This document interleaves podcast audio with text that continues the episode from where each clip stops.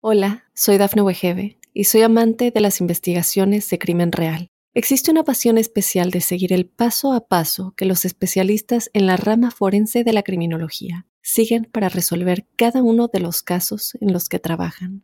Si tú, como yo, eres una de las personas que encuentran fascinante escuchar este tipo de investigaciones, te invito a escuchar el podcast Trazos Criminales con la experta en perfilación criminal, Laura Quiñones Orquiza en tu plataforma de audio favorita. Óyenos audio. ¿Cómo amar sin ser codependiente? Una cosa es querer tener una relación sana, divertida y duradera, y otra es pretender que puedes aprender a andar en bicicleta sin nunca caerte y rasparte las rodillas. Con esto lo que te quiero decir es que la codependencia emocional es bastante común. Y eso no quiere decir que haya algo malo en ti como persona. Quiere decir que estás pasando por un proceso de aprendizaje y con él tendrás un futuro mucho más bonito. Soy José Luis López Velarde, psicólogo y sexólogo, especializado en temas de pareja, y te doy la bienvenida a nuestro programa Amor y otras cosas, en donde cada semana compartiremos temas y desarrollo personal sobre amor, sexo y relaciones de pareja. Y en el capítulo de hoy hablaremos sobre el amor y la codependencia emocional, cómo funciona y qué hacer. La mayoría de nosotros crecemos, por no decir todos, pero la mayoría de nosotros crecemos en contextos familiares que tienen algún tipo de deficiencias en diferentes áreas. Y ahí sí podría decir todos. Tal vez en tu familia tenían muy buenos hábitos de alimentación, hacían ejercicio regularmente, nunca tuviste el conflicto de si debo o no debo de comer esto o comer lo otro, nunca te sentiste culpable cuando comías ciertas cosas nunca tenías atracones de comida porque durante todo tu proceso de crecimiento viste y aprendiste los hábitos necesarios para tener una vida muy saludable. Habrá otras familias que no. Habrá otras familias en donde el sobrepeso es lo común, donde la diabetes es lo común. Y es probable que tomes esos hábitos y hasta que eres adulto te das cuenta de dónde vinieron esos hábitos y empiezas a tratar de cambiarlos. A veces no te das cuenta y crees que el mundo es así y pues te tocaba y, ya. Con las relaciones de pareja es lo mismo. Con el amor es lo mismo. Tú creces en un contexto familiar en donde aprendes a ver cómo se llevan tus padres o cómo se llevan tus figuras parentales, porque no necesariamente es papá y mamá. Puede ser mamá, mamá, puede ser el abuelo, puede ser la abuela, puede ser quien sea, pero hay figuras que cubren el rol de cuidado y de atención contigo. Y estas figuras ejercen su amor y ejercen sus vínculos emocionales a quienes están alrededor de ellos de ciertas maneras. Tú vas creciendo y de ahí aprendes cómo vincularte con los demás. Esto que tú aprendiste, después lo llevas a tus relaciones de pareja, lo llevas a tus amistades y hoy en día lo llevas a la persona con quien te estás vinculando. Y es eh, complicado ver toda esta comunicación en redes sociales y en el mundo en donde la codependencia emocional es mala y entonces te señalan como si fuera una enfermedad y entonces te juzgan como si tuvieras que hacer algo al respecto. Y es que, que no sabes poner límites y es que por qué te relacionas ahí si sabes que te duele y vaya, todo este discurso viene desde la incompetencia de entender que no haces esto porque te quieras lastimar. Tú no estás en una relación de amor codependiente o de codependencia emocional porque te guste. Aprendiste en algún momento de tu vida de manera automática, sin tener conciencia, sin tener la culpa. Y hoy estás generando esos comportamientos de manera automática. Y este es el primer pensamiento que te quiero dejar. No es tu culpa que tengas una relación emocionalmente codependiente. No tienes la culpa. Aprendiste este comportamiento en algún momento de tu vida, se fue reforzando porque también tiene sus beneficios la codependencia emocional. Y hoy en día estás aquí escuchando esto, estamos conversando tú y yo sobre diferentes maneras en las que podemos trascenderlo, trascender esta codependencia emocional. Sin embargo, quiero decirte que sentirte mal al respecto no resuelve nada. Señalarte a ti misma o a ti mismo por esto no resuelve nada. Culparte no resuelve nada. Señalar a otros no resuelve nada.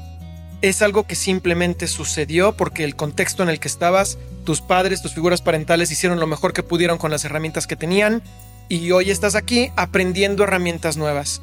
Y es muy valioso que hoy puedas tú empezar a conseguir nuevas herramientas para una relación distinta, viniendo de la codependencia emocional porque eso te está ayudando a crecer y te está ayudando a convertirte en una mejor persona. Si yo no hubiera tenido conflictos, yo, José Luis López Velarde, no hubiera tenido conflictos con los temas de relaciones de pareja cuando estaba en mi adolescencia y no hubiera tenido frustración y no hubiera tenido relaciones codependientes y no hubiera tenido todos estos problemas, no estaría aquí conversando contigo.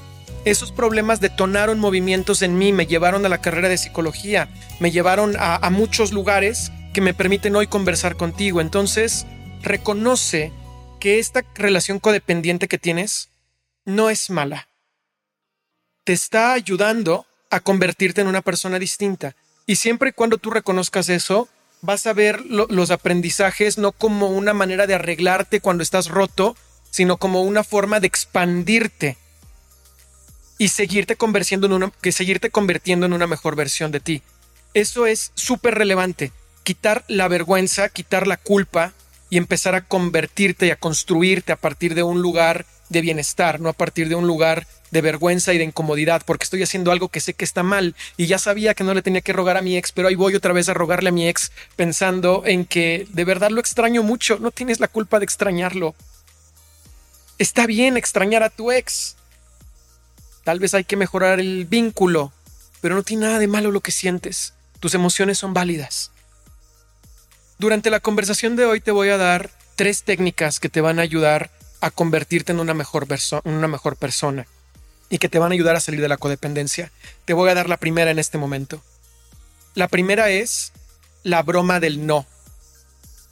Así, la broma del no.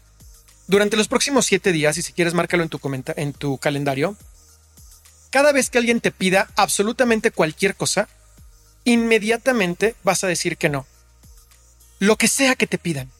Si estás en la mesa y te dicen, oye, ¿me pasas la sal que está a un lado de ti? No. Y sigues comiendo. ¿Por qué no? Si la tienes a un lado. Ya después te ríes, ay, ¿cómo crees? Y la agarras y se la pasas. Lo conviertes en un juego. Pero lo que dices inmediatamente es no. No te paso la sal. Oye, ¿crees que me puedas ayudar? Quiero ir al supermercado al rato. ¿Vamos juntos? No guardas silencio unos segundos, después lo conviertes en una broma y le dices, ay, no, sí, claro que te acompaño, vamos. Lo suavizas riéndote y continúas diciendo ya después que sí. Pero lo primero que tienes que decir, en todo lo que te pregunten, lo que sea, no importa lo que te, lo que te digan, vas a decir que no. Siempre al principio. Y después vas a ir extendiendo ese no hasta que llegue un punto en donde seas capaz de decir que no cuando no quieres hacer algo. Porque ya normalizaste en tu inconsciente y en tus emociones el decir que no. Antes decías que sí todo el tiempo, que es parte de los problemas aquí, los límites, que de eso hablaremos más adelante. Pero el no saber decir que no te mete en más problemas emocionales. Ahorita no estamos tratando de que cambies tu dinámica de vida. Lo único que estamos tratando es que tu inconsciente aprenda a pronunciar la palabra no cuando alguien te pide algo. Es lo único que queremos y durante los próximos siete días eso es lo que vas a hacer. Así te pidan un vaso con agua, así te pidan que te muevas un poquito porque quieren ver a alguien que está del otro lado, así te pidan lo, lo que sea. La respuesta siempre es no. Y ya después lo cambias si quieres. Regresando del corte, vemos las siguientes técnicas. Hola, soy Dafne Wegebe y soy amante de las investigaciones de crimen real. Existe una pasión especial de seguir el paso a paso que los especialistas en la rama forense de la criminología siguen para resolver cada uno de los casos en los que trabajan. Si tú, como yo, eres una de las personas que encuentran fascinante escuchar este tipo de investigaciones, te invito a escuchar el podcast Trazos Criminales con la experta en perfilación criminal, Laura Quiñones Orquiza, en tu plataforma de audio favorita. A veces se dice también en redes sociales y algunos autores que hay que buscar la independencia emocional. ¿Qué es lo que está del otro lado de la codependencia emocional? Pensaríamos que es la independencia emocional. Y quiero decirte que esa es una mentira gigantesca. Es una súper mentira que promueve un proceso que además de ser egoísta es falso, es absolutamente falso, pero también es muy egoísta, en donde se cree que nosotros de manera aislada podemos trabajar absolutamente con nosotros mismos, que todas nuestras emociones pueden autorregularse y pueden construirse y responderse desde adentro sin considerar lo que hay afuera de nosotros. Como seres humanos, somos seres sociales. Nosotros estamos diseñados para convivir en sociedad, para platicar, para hablar, para pelear, para reír, para llorar, para enojarnos, en relación unos con otros, en relación unos con otros. Una de las diferencias importantes evolutivas antes y después con nosotros tiene que ver con el uso del pulgar, sí, pero tiene que ver también con el desarrollo de las cuerdas vocales. El poder hablar y el poder hablar y comunicar información genera una respuesta en el otro. Aquella persona que dices que tú tienes que aprender a controlar tus emociones en el momento y tus emociones son tuyas, está hablando desde la ignorancia. Porque estas emociones, aunque sí surgen de mí, son una experiencia que construimos juntos, porque en el momento en el que la emoción aparece, es automático. Cuando la emoción surge, es automático siempre, para todos los seres humanos, es automático. Que tú puedas ir a terapia, escuchar podcast, conversar con gente inteligente, leer libros, hacer cosas, para previamente cambiar tus creencias y que tus creencias configuren un diferente set de emociones, eso también es cierto. Si puedes tú cambiar tus creencias para generar emociones nuevas, eso es cierto. Sin embargo, en el momento en el que la emoción aparece, es resultado instantáneo de un estímulo que puede ser externo o puede ser interno. Es un resultado instantáneo, no podríamos haber evolucionado hasta acá si tuvieras que tomarte un tiempo de, ah, ¿cómo me quiero sentir en este momento? ¿Me sentiré engañada o me sentiré traicionada o me sentiré feliz porque estoy viendo a mi esposo tener relaciones sexuales con mi mejor amiga? ¿Qué debo de sentir? Claro que no. Tú ya tienes preprogramada una respuesta a ese escenario. Ya tienes una respuesta preprogramada. Si tus papás, si tus papás fueron infieles uno con el otro y se divorciaron y tuviste una infancia horrible, cuando veas eso te vas a sentir con toda la ira del mundo. Si resulta que ustedes son swingers y tu mejor amiga también es swinger y tú nada más bajaste por una copa de vino y subes y los encuentras, tu respuesta va a ser inmediatamente otra. Pero no tiene que ver con que tú controles las emociones, tiene que ver con que tú controlas el contexto eh, de creencias que viene previo a las emociones. El momento en el que la emoción surge es responsabilidad de todos los participantes. Entonces la independencia emocional no existe.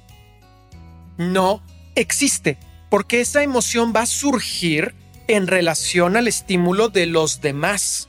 Contigo, y de ti contigo mismo también. Ok, también participa, pero el que uno participe no excluye al otro.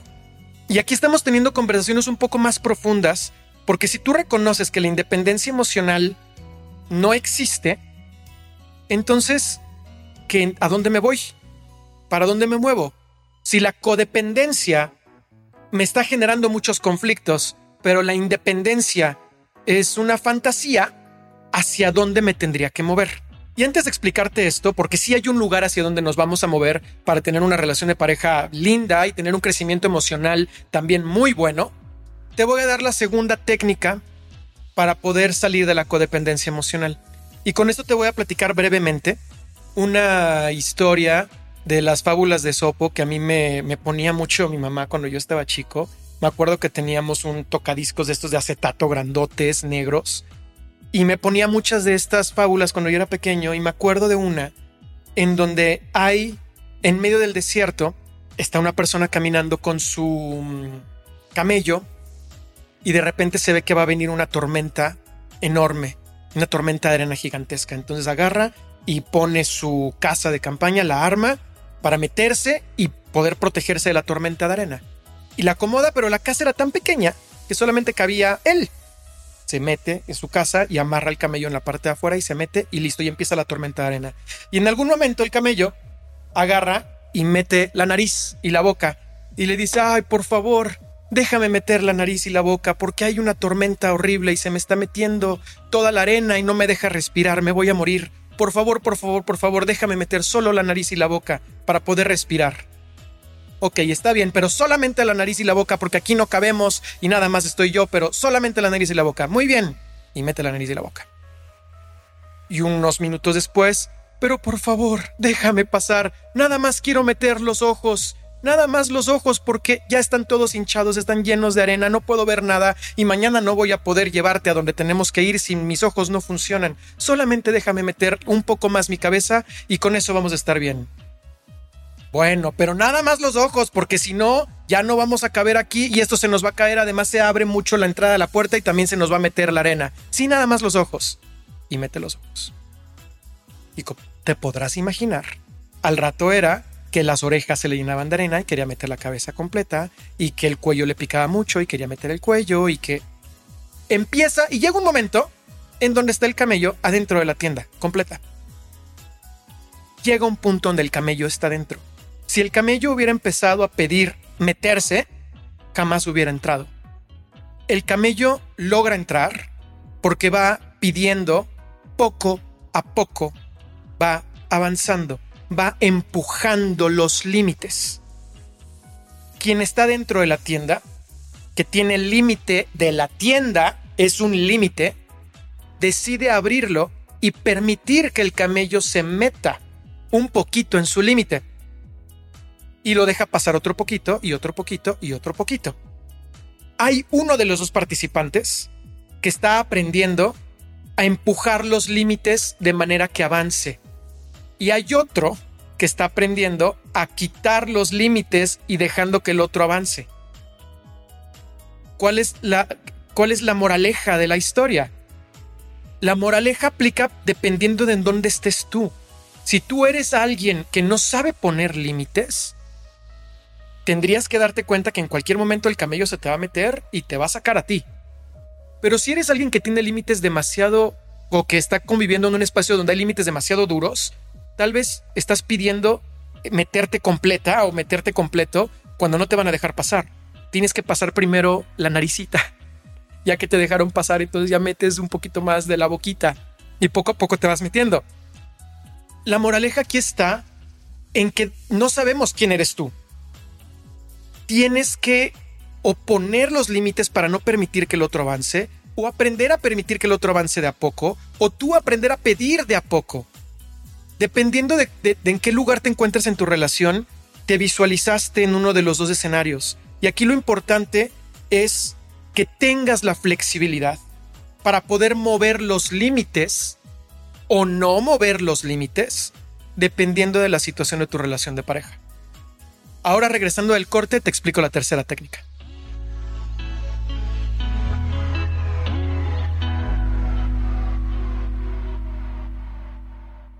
Hola, soy Dafne Wegebe y soy amante de las investigaciones de crimen real. Existe una pasión especial de seguir el paso a paso que los especialistas en la rama forense de la criminología siguen para resolver cada uno de los casos en los que trabajan. Si tú, como yo, eres una de las personas que encuentran fascinante escuchar este tipo de investigaciones, te invito a escuchar el podcast Trazos Criminales con la experta en perfilación criminal, Laura Quiñones Orquiza en tu plataforma de audio favorita.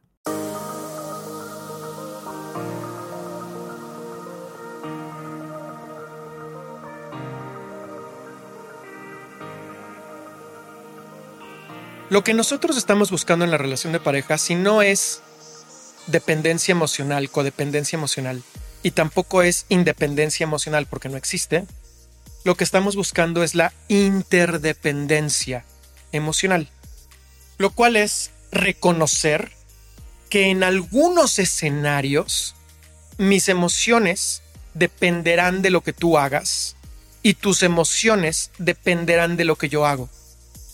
En algunos escenarios, de manera intermitente. Yo sé que si voy y le compro unas flores a Mariel y se las traigo, se va a poner feliz. Y me gusta saber eso, me gusta y es útil saber que yo puedo impactar las emociones de mi pareja de manera paulatina. También sé que si ella está cansada y la despierto, se va a molestar. Yo puedo generar esa molestia. No puedo despertarla cuando está dormida y después enojarme y después decirle, es que tú tienes que ser, tienes que tener independencia emocional. Yo puedo intervenir en ella y ella puede intervenir en mí porque a mí me gusta saber que mi pareja puede ayudarme a sentirme mejor cuando me siento mal. No quiero tener absoluta independencia emocional. Quiero tener una pareja que me ayude a regular también mis emociones para que me sienta mejor. Si estoy triste, que me traiga un café. Que me dé un beso, que me abrace, que me ayude a acomodarme. Tu vida tiene que ser más linda en pareja que en soledad. Por, eso entramos a una relación de pareja. Entramos a una relación de pareja para mejorar nuestra calidad de vida. Para eso entramos a una relación de pareja. Entonces reconocer que el otro puede venir a traerme algo positivo y que yo le puedo traer cosas positivas al otro es absolutamente deseable. Por eso lo que se busca es la interdependencia emocional. La codependencia te va a jalar muy abajo como te va a llevar muy arriba, pero estos movimientos agresivos de arriba abajo te pueden desgastar y te pueden drenar. La independencia emocional es una fantasía y la interdependencia emocional es lo que nosotros estamos buscando para construir algo bonito a mediano o largo plazo. Y la tercera técnica que te voy a dar para mejorar la codependencia emocional en una pareja es la menos sexy de todas, pero definitivamente es la más importante. Y es que tomes psicoterapia. Y sí, ya sé que en prácticamente todos los episodios te recuerdo que tienes que tomar psicoterapia pero también te voy a recordar que la repetición es la madre de todas las habilidades. Y en la medida en la que sea un default para ti, tener un reto emocional y decir, necesito hablar con mi terapeuta, es en la medida en la que vas a empezar a tener más resiliencia frente a los retos que te pone la vida. Porque así como una casa jamás terminas de repararla, siempre hay cosas que arreglarle o mejorarle a tu casa, tu cuerpo, tus emociones, también son tu casa. Y siempre es necesario, toda tu vida es necesario, un proceso de autoexploración libre de juicio que te permita reestructurarte e irte convirtiendo cada vez en alguien más pleno que pueda tener una mejor relación de pareja, una mejor relación personal, un mejor trabajo, una vida financiera más exitosa. Y para eso justamente es la psicoterapia. Entonces, mientras no sea tu impulso automático quiero ir con mi psicoterapeuta cuando tengo un reto emocional importante, será parte de mi tarea aquí contigo todos los martes recordarte que la psicoterapia es una herramienta poderosísima para conseguir prácticamente cualquier resultado que quieras en tu vida, porque un proceso de transformación de salud, un proceso de transformación financiera, un proceso de transformación familiar, todos atraviesan la psique humana y atraviesan las emociones, todos, todos. Por eso, si tienes tú este espacio, vas a poder avanzar mucho más rápido. Vas a poder conseguir todo el dinero que quieras, el cuerpo que quieras, la relación de pareja que quieras. Puedes hacerlo. Las herramientas ahí están. Si quieres encontrar más información, yo soy José Luis López Velarde, me puedes encontrar en tu mejor persona. Te puedes suscribir a este podcast para que todos los martes te llegue más información. Regresa a ver los otros episodios. Hay otros episodios que conectan muy bien con el contenido que estamos platicando tú y yo en este momento. Suscríbete, síguenos en nuestras redes sociales y nos escuchamos por acá el próximo martes, aquí en Amor y otras cosas.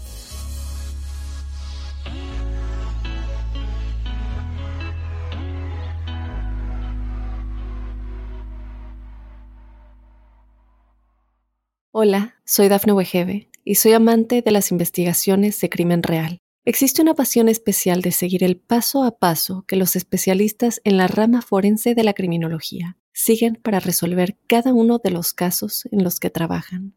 Si tú, como yo, eres una de las personas que encuentran fascinante escuchar este tipo de investigaciones, te invito a escuchar el podcast Trazos Criminales con la experta en perfilación criminal, Laura Quiñones Orquiza, en tu plataforma de audio favorita.